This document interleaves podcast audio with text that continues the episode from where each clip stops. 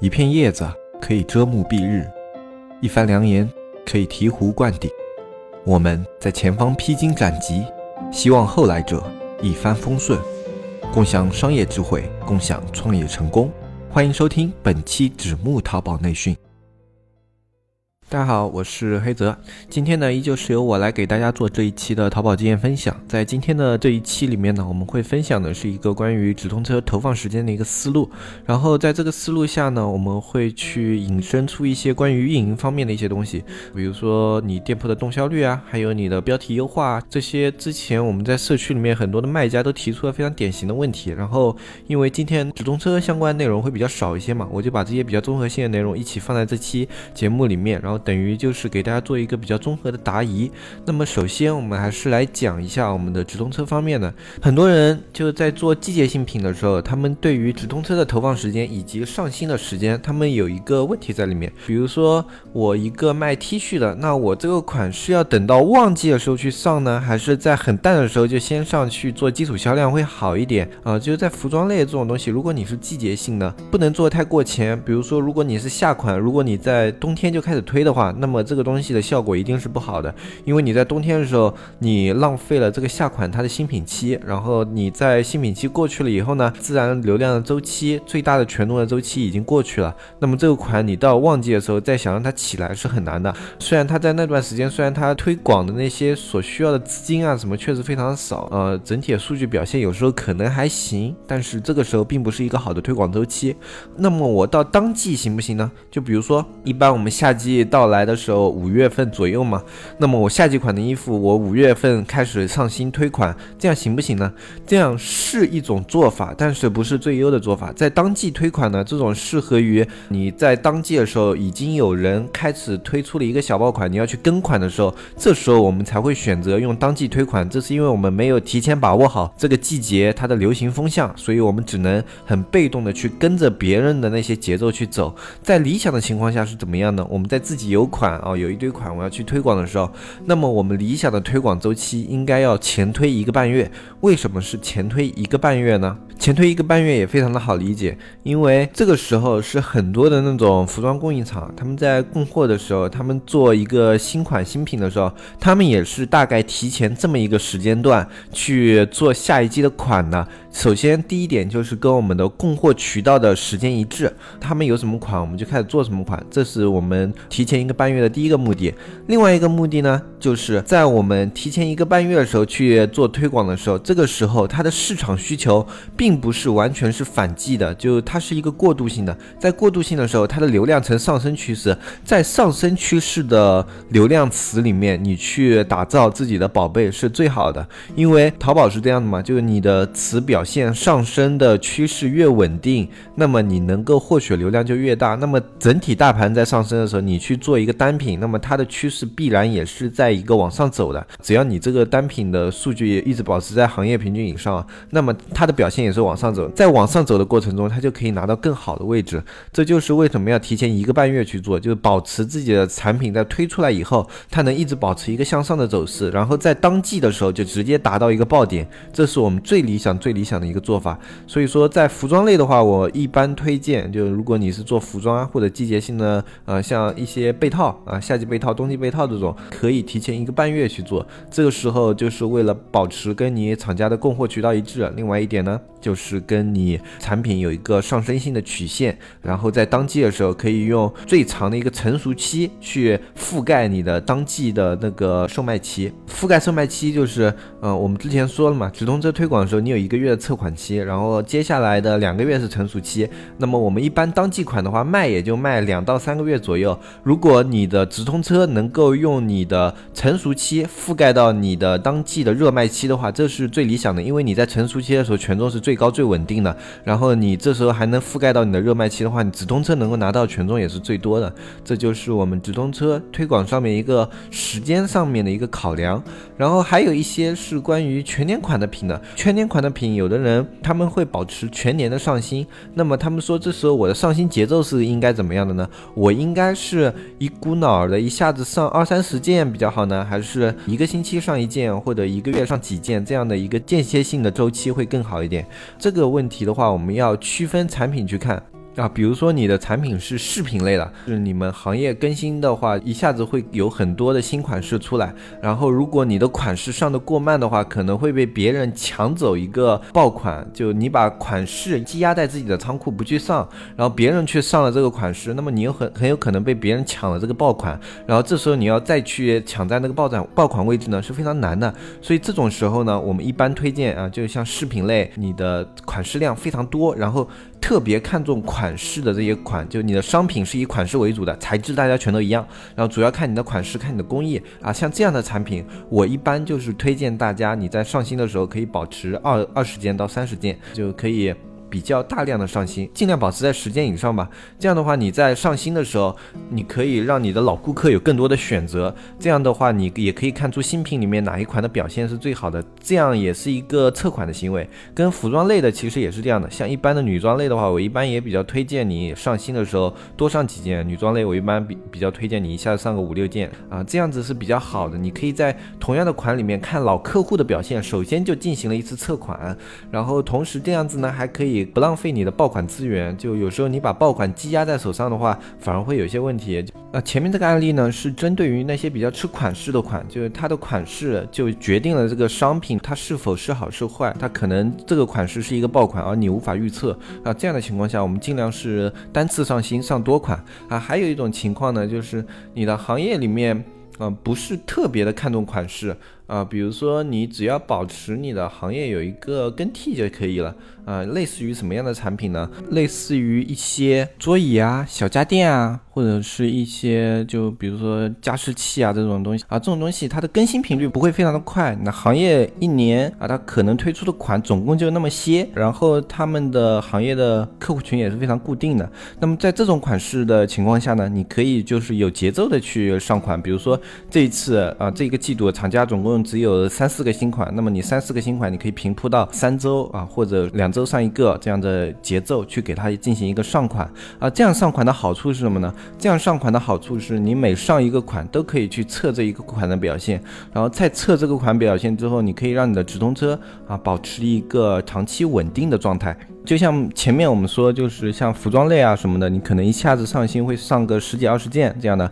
这时候是不是所有的款都要去测款呢？我们很少会用直通车去测所有的款，为什么呢？因为很简单一点，你不能保证所有的款它的点击率都会比较 OK，或者所有的款它点击量都非常的大。如果它做不到点击率比较均衡，或者点击量非常大，然后同时这样的款你又加进去了二三十个，那是不是很快的就会把你的权重给拉下来？就你前面辛辛苦苦堆的直通车权重，可能就因为一波上新就把它拉的全都没有了。那这是我们不太乐于见到的一个情况。像我们一般在直通车里面测款的话，我的建议是不要同时超过三款，因为三款的话你可以控制嘛，你可能有。两个或者三个点击量不好的，你可以去给它迅速的做一些调整，你可以很快去反应。但三十款的话，你就很难去控制了，因为它的工作量就非常的大啊。那么我觉得三款是你在测款的时候还是可以控制的，所以我一般建议是三款以内去进行测款。如果你的款式特别多，然后你都想要去测。啊，那这个时候有什么样的办法呢？这个办法呢，比较适合于比较有经济实力的，就因为它要去涉及到转展啊。转展的话，虽然它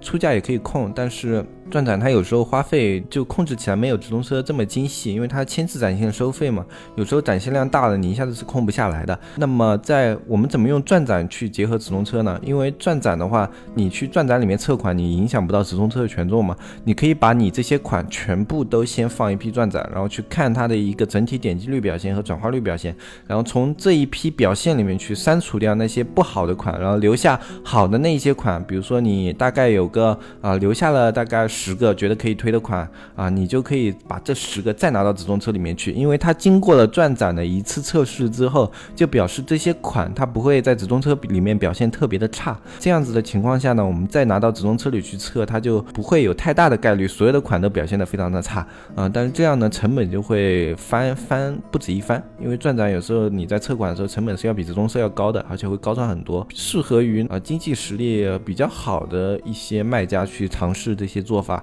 呃，一般的话，我建议你的做法是自己先去挑选，自己先进行挑选，然后去测三款。如果这三款都不行，啊，因为我们测试周期不是一周嘛。就大概七天这样子。七天的时候，我们一般都可以出数据嘛。如果在这七天你怎么调整都不太好的话，你可以迅速的在七天之后反应一下，把这三个全换掉啊。在我们第一个新品周期打造之前，我们可以在七天七天为周期去反应，这样的话也可以在新品周期完全结束之前去做到所有的测款。如果那三款里面已经有起来的宝贝的话，那么我建议你接下来的款可以不用特别去注重，因为如果你的资金实力不是特别雄厚的话，你是兼顾不了同时去打造那么多款呢。如果三款里面有那么一到两款已经起来了，我觉得这个季度你就可以先着重去打造这一到两款，然后如果你还有资金富余的话，你再去考虑测一批款，不要在啊你三款都起来了以后，你觉得哦都还行，那么我再测一批。如果你同时起了六个款都还不错，那么你的资金你能不能兼顾到这六个款呢？你能不能把每个款的权重都拉升到很高呢？因为我们之前已经说了，你做坑位做的位置高低，对你最终的自然流量影响是很大的啊。那么我们还是比较希望于去看到啊有一两个可以占领高坑位的款，而不是看到全店都卖的不温不火啊。因为这样的话，你很难把店铺引到一个比较爆的值。那好，关于直通车方面呢，我们就先说这么多。然后接下来的话，我们要说一点，就是关于店铺的动销率。就有一些卖家朋友会问我们社区里面留言啊，说我们这个店铺里面没有销量的款，要不要下掉？店铺里面没有销量的款，我们一般建议是要下掉的。但是有的小卖家，他们店里大部分的款都不在卖啊，那么这个时候我们怎么去权衡呢？一般的话，我们在做自己正常店铺的时候，我们说这个店铺里面三十天有销量的款，一定要保持在百分之五十以上。就你店铺里面没有三十天超过三十天没有销量的款超过了百分之五十的话，那你这个店铺的动销率就太过于不健康了。因为店铺动销率它是影响你店铺的整体评分的啊。就店铺你本身是有权重的，像你店铺本身表现比较好的话，你在上新款的时候，淘宝会给你的一些流量扶持啊，力度会更大，在你这个新品的展现机会也会更多啊。这是我们关于一个店铺权重，但是你动销率不够好，你的店铺权重是会受到影响的啊。其实这个东西很好理解，为什么动销率会成为店铺的一个指标呢？因为淘宝它是一个线上生意，线上生意的话，它所有的数据都是要有服务器去承载的。那么你所有店里面的商品，对于它来说，它都是需要。分出一块服务器的那种容量去给你记录你的商品啊，特别是你的商品有交易行为的话，那么它还会产生额外的数据。在这种情况下，我们的每一个商品对于淘宝商城它来说，其实它都是成本。虽然说我们一家店啊，可能你有个十几二十个商品这样的一个数据量不算什么，但是几百家、几千家堆积在一起，这个数据量它也是比较夸张的。对于它来说，你动销率不好的产品，是不是对它来说就没有赚？这就是我们从。phone 啊，程序逻辑上去理解为什么动销率要好，然后我们再从商业逻辑上去理解为什么你的动销率要好啊？你的动销率要好，是不是表示你这家店每一款的宝贝都可以为我这个平台带来一定的利润，或者帮我黏住一定的客户？那么我是不是希望你店里有这样的宝贝是越多越好的？你店里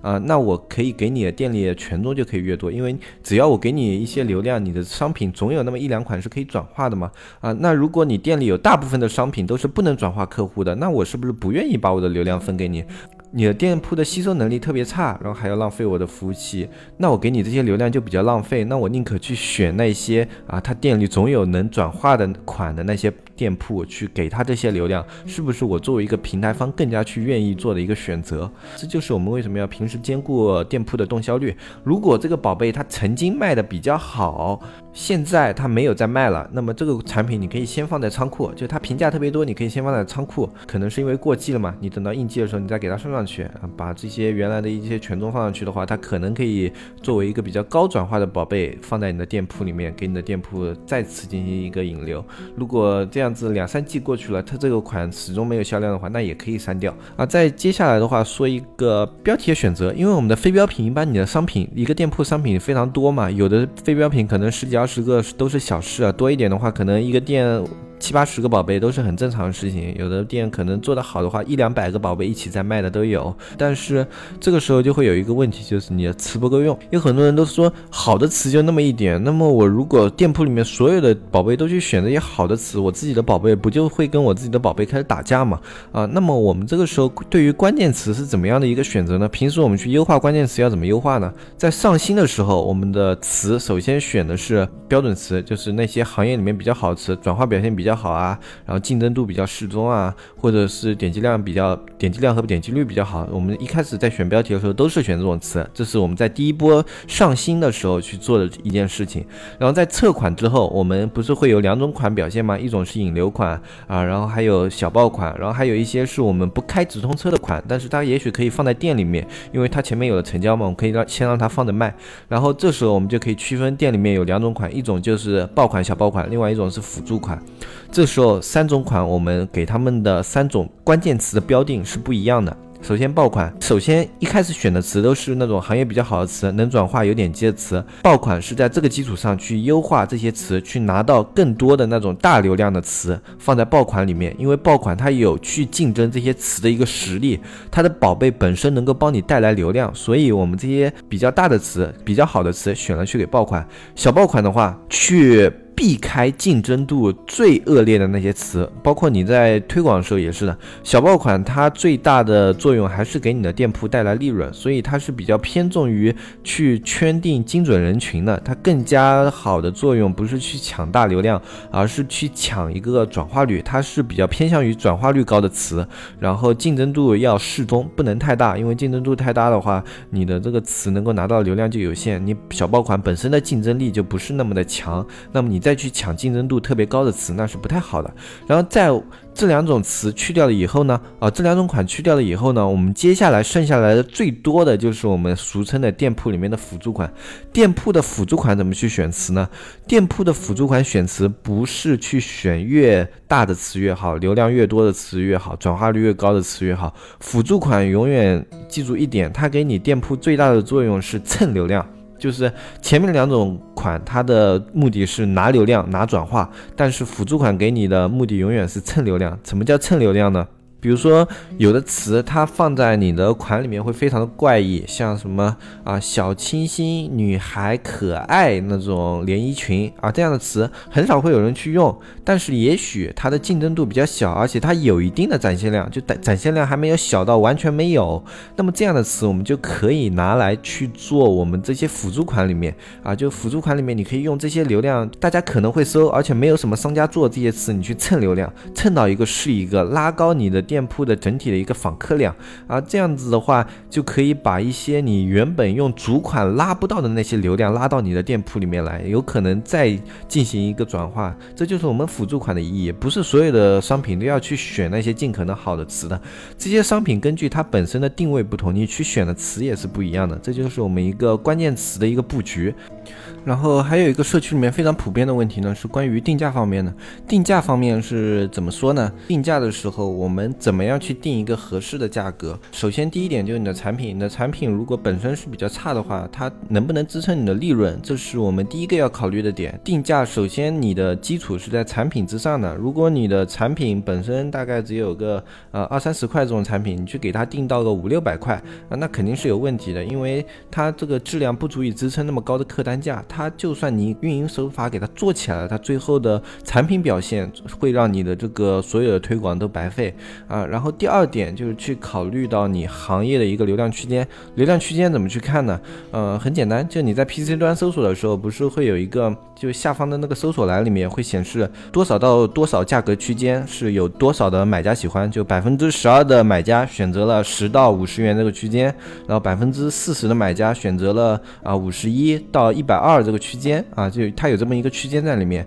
那么你就可以看出来，首先哪一个区间的客户量是最大的？我们以前也说过，就第一和第二层级这部分卖家只有百分之三十的免费搜索流量，然后他们占呢是占了全部卖家的百分之七十，然后第三到第五层级大概占到全部卖家的百分之二十五，然后他们可以分到百分之四然四十的自然搜索流量，然后第六和第七层级他们是占了全部卖家数的百分之五，然后分走了百分之三十的。自然搜索流量，然后你根据于自己店铺的所处层级，你就可以知道你这个层级目前规划了多少免费流量给你，然后你再去计算你的免费流量中，你再去乘你目标的那个区间价所占的流量比。比如说你定的那个区间价，他可能感兴趣的客户啊，大概在百分之二十，然后你现在层级是第四层级，那么你所能够分到的流量的总的比例，大约就是你目标的那个展现词的展现量乘以百分之四十，再乘以百分之二十啊。经过这样一个计算呢，你大致可以计算出这一个区间里面你能够圈到的买家的一个真实的大概的这么一个池塘。那么在这个范围之下。你再去考虑，你做这个产品可能走到多少的量啊？如果你比如说有的人他说我定价定特别高，然后我走淘客。然后就用淘客去做低价活动，这样行不行？就是你把定价定的特别高，是有一个问题在，就是因为像高价的，它一般所占的客户比很少，一般可能只有百分之五到百分之七这个样子。那么如果你的层级还很低，你比如说在第三层级或者在第四层级这样子，那么你能够分到的流量本身就只有那么一点点，然后你还要再去乘以一个百分之五或者百分之七这么小的一个值，你最后分到流量非常有限。然后如果在这么有限的范围里面呢，你的店铺权重和你的整体的那些宝贝权重还不太好，那么你就很难去竞争到一个比较高的位置。所以，我们有时候定价也不能够定得过于高。你不要觉得